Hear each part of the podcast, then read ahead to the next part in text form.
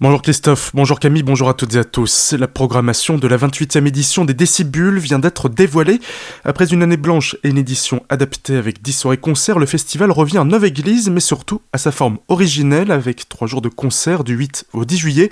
Pas moins de 35 artistes sont programmés, se produiront sur la grande scène No Kiosque ou même sur le site de l'événement. Jean-Paul Imbert nous en dévoile quelques-uns. Une très très belle programmation qui se veut, comme d'habitude, éclectique, intergénérationnelle. Bien sûr, beaucoup pour les plus jeunes euh, qui sont adeptes de hip-hop électro, mais il y a aussi pas mal de rock, du reggae, de la pop, de la soul, des belles découvertes, des belles têtes d'affiche, euh, une programmation très équilibrée que je trouve audacieuse, originale et qu'on ne retrouve pas dans de nombreux festivals. Donc voilà, on est content. Par rapport à la programmation 2020, euh, on en a beaucoup reporté en 2021. Sur 2022, nous avons donc les Stranglers qui seront présents le samedi, Parof Stellar dimanche et puis également reporté Dominique, le groupe reggae numéro 1 en France, Dominique, donc il sera présent dimanche. De belles têtes d'affiche et puis on se voit une actu euh, en ce moment. C'est la sourde vendredi 8. Wookid qui sera en tête d'affiche samedi. Nous avons La Femme, euh, French 79, euh, du hip-hop avec Larry, avec Hugo Tesser, des groupes montants qui commencent à cartonner comme L'Entourloupe ou French 79, Delgrès, plein plein de choses différentes et aussi des arts de rue, des animations, des petites formes aussi sur la deuxième scène.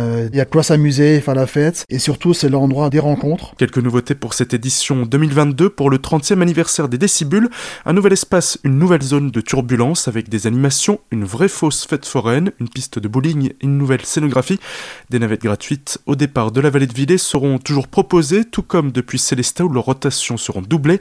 La billetterie est ouverte depuis hier midi. Plus d'infos sur le www.decibule.com. Attention au vol dans les commerces à Célestat. La police met en garde les commerçants de la cité humaniste car depuis deux semaines ils ont observé une augmentation des vols dans les boutiques. Ce sont essentiellement les téléphones portables les portefeuilles qui sont visés. Les de ces vols ont la même technique, rentrer en parlant une langue étrangère pour demander leur chemin, postent une carte ou un journal et en profitent alors pour subtiliser des objets de valeur à l'abri des regards. Attention donc à ne pas laisser ces objets visibles car ils pourraient attirer ces voleurs. Conseil municipal hier soir à Colmar avec une bonne partie qui a été consacrée aux finances, dépenses et recettes de la commune pour l'année passée. Bien que la reprise se fasse tranquillement suite à la crise sanitaire, les chiffres sont encore plus faibles que ceux de 2019, année de référence, tant au niveau des dépenses que des recettes en revanche, les élus ont noté une amélioration par rapport à 2020, exercice bien plus marqué par les mesures sanitaires du gouvernement qui ont fait perdre beaucoup d'argent à Colmar. En milieu de séance, une subvention a été votée en faveur de l'association commerçante du marché couvert, enveloppe qu'elle utilise principalement pour animer ce lieu, notamment lors d'événements festifs.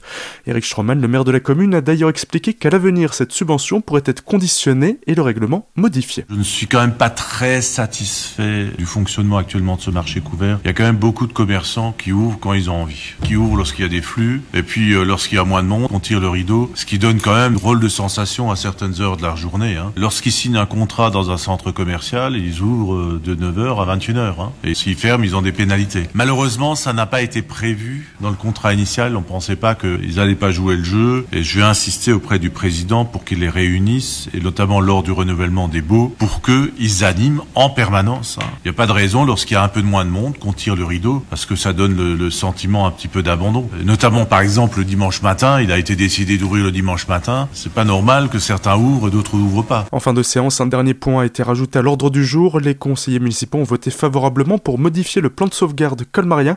Cela doit permettre d'autoriser certaines modifications sur le bâtiment de l'ancienne maison d'arrêt vidée de ses prisonniers depuis peu, avec la volonté de la rénover pour l'agrandissement du palais de justice adjacent qui pourrait donc rester au même endroit. Tout de suite, le retour de la matinale avec Christophe et Camille. Passez une excellente journée à l'écoute de votre radio.